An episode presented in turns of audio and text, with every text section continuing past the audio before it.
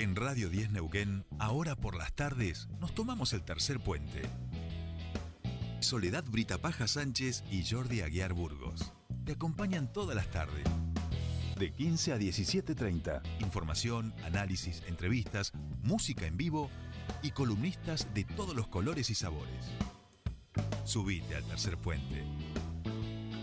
Con Jordi y Sole.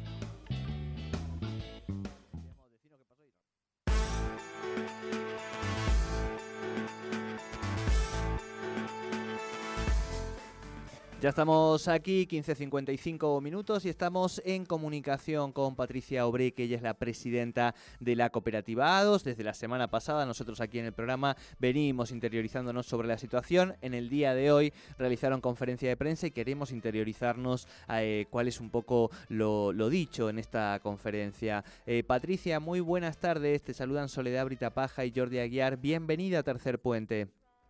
Hola, buenas tardes. Muchas gracias por la comunicación. No, gracias a usted por atendernos. Bueno, esta semana fuimos hablando con diferentes referentes que han sido parte de este proceso, acompañándoles a ustedes en las gestiones en Buenos Aires, este, con diputados provinciales y nacionales, pero en el día de hoy ustedes convocaron a una conferencia de prensa para contarle a la ciudadanía un poco eh, qué es lo que está ocurriendo allí eh, con este proceso judicial. Sí, sí, exacto. La idea de la conferencia era para bueno, hacer público, ya sea a la comunidad como a todos los medios, la situación actual que estamos atravesando en la cooperativa. Bien, bien, bien. Eh, le, veníamos comentando un poco a la audiencia que en un punto eh, llama mucho la atención eh, y, incluso hace ruido, vamos a decirlo así, la, la, la realidad que es que esto está hoy en riesgo de remate o es una decisión que ya tomó la justicia en un momento en donde se supone que no se podría porque hay una ley provincial que prohíbe el remate o, cualquier acción judicial contra un centro de salud en momentos de emergencia sanitaria. Eso por un lado y por el otro, eh, por, eh, para cubrir un valor que resulte irrisorio en, en, comparación al valor total del inmueble. Y en ese sentido, preguntarle, ¿no ha habido una negociación previa, un aviso previo, una notificación previa donde haya la posibilidad, digo, de arreglar los honorarios de los abogados a los cuales se quiere pagar con el valor del inmueble, con lo cual sobraría también dinero, ¿no? Eh, bueno, en realidad eh, el proceso obviamente que, que tiene que, que seguir su, su tiempo, eh, como toda documentación, todo expediente eh, administrativo. Eh, la verdad que esto es una quiebra que viene del año 2000 y, mm, o sea, tampoco es ilógico que la jueza haya tenido que tomar alguna determinación. Lo que, lo que nos parece por ahí que nos ha asombrado es la forma y en el tiempo eh, en el que estamos viviendo en que se ha tomado la decisión de ya prácticamente eh, definir la subasta para el próximo mes.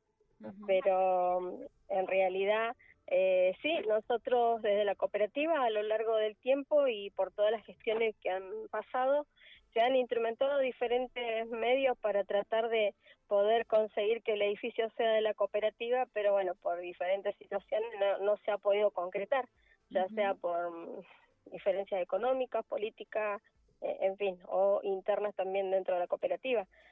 Eh, en sí, en el último tiempo, este Consejo de Administración ha argumentado eh, propuesta, inclusive a la jueza interviniente en la causa, de cómo poder eh, adquirir el pasivo de la quiebra y ya que la cooperativa quedara como propietaria del edificio.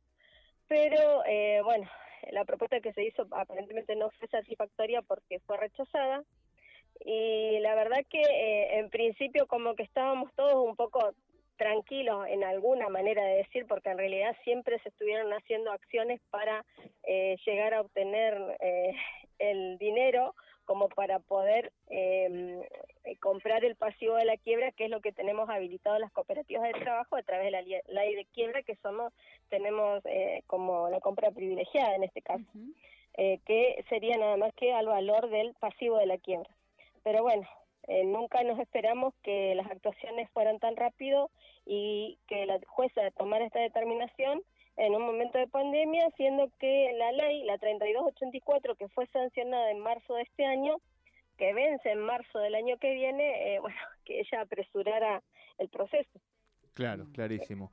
Bueno, acá justo estábamos leyendo que hay algunos diputados que van a iniciar un, un jury, contra la, jueza civil eh, responsable de este proceso concursal del ex ADOS. Así que vamos a seguir, por supuesto, atentos a todos los pasos porque, bueno, es un montón, 30.000 jubilados del PAMI que reciben asistencia desde, desde esta cooperativa en el último tiempo y el hospital más antiguo y los trabajadores y trabajadoras, ¿no? Así que bueno, les agradecemos muchísimo Patricia y desde ya cuente con este programa para todo lo relativo a, la difusión que tengan necesario de, la cooperativa y de este proceso.